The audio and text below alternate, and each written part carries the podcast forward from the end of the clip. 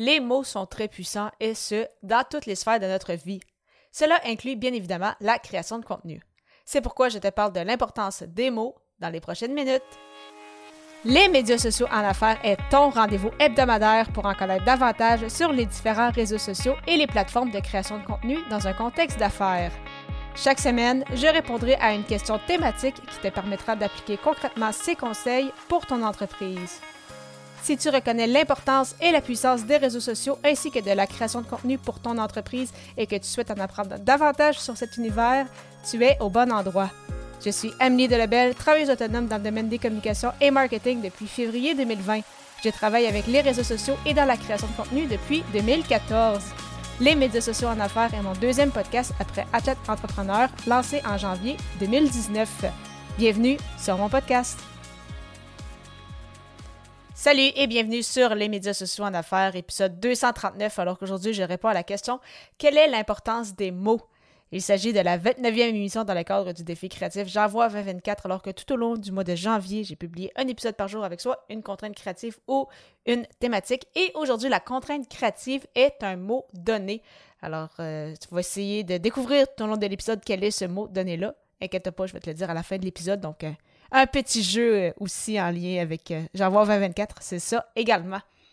Alors, on le sait, les mots peuvent être très impactants. Donc, c'est pourquoi c'est vraiment important de bien les choisir, surtout quand tu veux faire passer euh, ton message avec ta création de contenu, que ce soit par le biais euh, de la vidéo, que ce soit par le biais de l'audio, comme par exemple avec un podcast, ou euh, également au niveau de l'écriture avec des publications sur les réseaux sociaux, par exemple, des articles de blog, ou par le biais d'une infolettre. Et pour t'aider, euh, qu'est-ce que je te recommande de faire, surtout quand tu euh, rédiges des publications sur les réseaux sociaux ou euh, justement des, textes, par exemple, pour l'infolette ou un article de blog, c'est de lire en fait ces textes-là à voix haute. Parce que là, tu vas vraiment entendre et comprendre, c'est ça, vraiment qu'est-ce que tu as écrit et voir si vraiment si c'est impactant, si ça permet vraiment de faire passer ton message de la bonne façon. peut-être que parfois on réalise en redisant à voix qu'il y a peut-être des tournures de phrases qui se disent un peu bizarrement, peut-être qu'il manque justement un peu de ponctuation, c'est peut-être trop des longues phrases.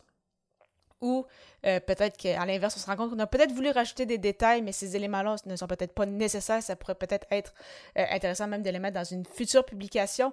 Donc, c'est ça aussi qu'on voit beaucoup avec le podcast, que des fois, on a beaucoup d'idées, on veut dire beaucoup de choses, mais euh, en même temps, souvent, les auditeurs, quand ils vont nous écouter, tu sais, tu m'écoutes peut-être au gym en train de faire ta marche, peut-être des fois devant l'ordinateur en faisant autre chose, c'est tout à fait correct aussi, mais c'est rare que les gens sont en mode vraiment euh, attention euh, ultra euh, présent devant son ordinateur ou avec un cahier de notes pour vraiment tout noter qu'est-ce que qu'est-ce que tu dis dans ton podcast. Donc, si ton épisode dure une demi-heure et qu'il y a énormément d'informations, ça, peut être très lourd pour la personne qui l'écoute. Donc, mieux vaut, c'est ça, en faire des plus petits épisodes. Même chose pour des vidéos et c'est également le même principe qui s'applique pour, par exemple, des, des publications sur les réseaux sociaux.